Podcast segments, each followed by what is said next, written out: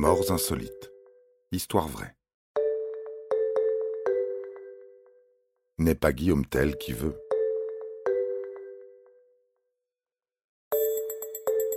Dans les années 40 et 50, quelques marginaux provocateurs et non conformistes ont défié le conservatisme américain.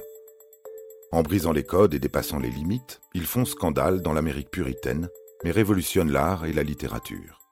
Souvent toxicomanes, ils repoussent toujours plus loin les limites de l'expérimentation, cherchant un dérèglement de tous les sens.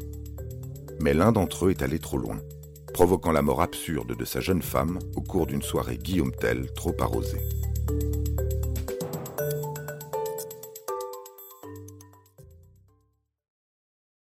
William Burroughs, romancier et artiste américain, est l'un des papes de la Beat Generation, à l'instar de ses amis Jack Kerouac et Allen Ginsberg. Il consomme de l'héroïne et de la morphine, boit beaucoup et cherche de nouvelles façons d'écrire. Au cours d'accès de clairvoyance, il essaye de mener une vie plus traditionnelle. Il se marie en 1946 avec Joan Volmer, une jeune femme brillante, passionnée de littérature et de philosophie, qui se drogue, elle aussi. Ils ont un fils, William Burroughs Jr.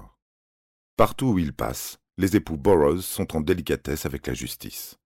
Ils vivent d'abord à New York, puis au Texas, qui ne leur convient pas du tout. C'est ensuite la Nouvelle-Orléans, plus conforme à leur mode de vie, mais ils doivent là aussi fuir les autorités.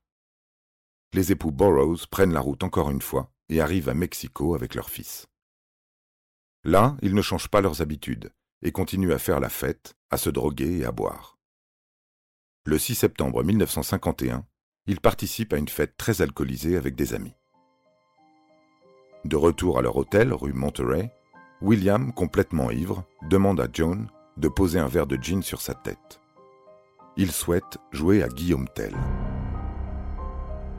Il va reproduire l'exploit du célèbre archer suisse qui fendit d'une flèche une pomme posée sur la tête de son propre fils.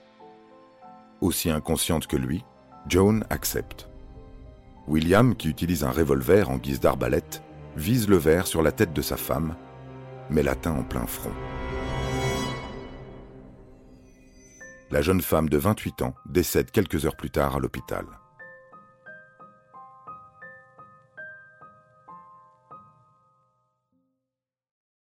Burroughs est arrêté et inculpé pour homicide involontaire.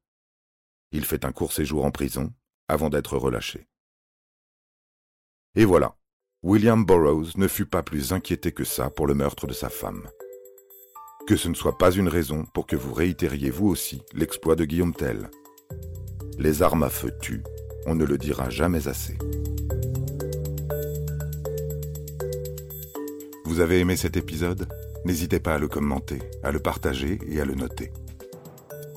À bientôt pour de nouvelles histoires. Studio Minuit, créateur de podcasts addictifs.